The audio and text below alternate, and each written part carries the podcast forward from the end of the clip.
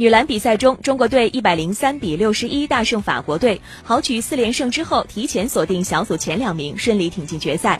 与法国队的比赛中，中国队有些慢热，开局投篮手感不佳，首节以十八比二十三落后。中国队派上韩旭和李月汝的双塔组合之后，球队外线手感也有所回升。中国队内外开花，很快将比分反超，半场结束以四十八比四十一领先。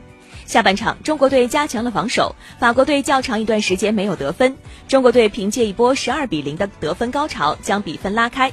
随后，中国队继续扩大领先优势，法国队下半场一共才得了二十分。最终，中国队一百零三比六十一取得一场大胜。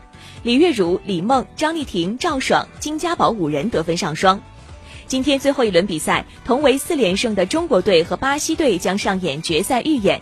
这两支球队已经提前一轮锁定前两名，将于二十六号举行的女篮决赛再度碰面。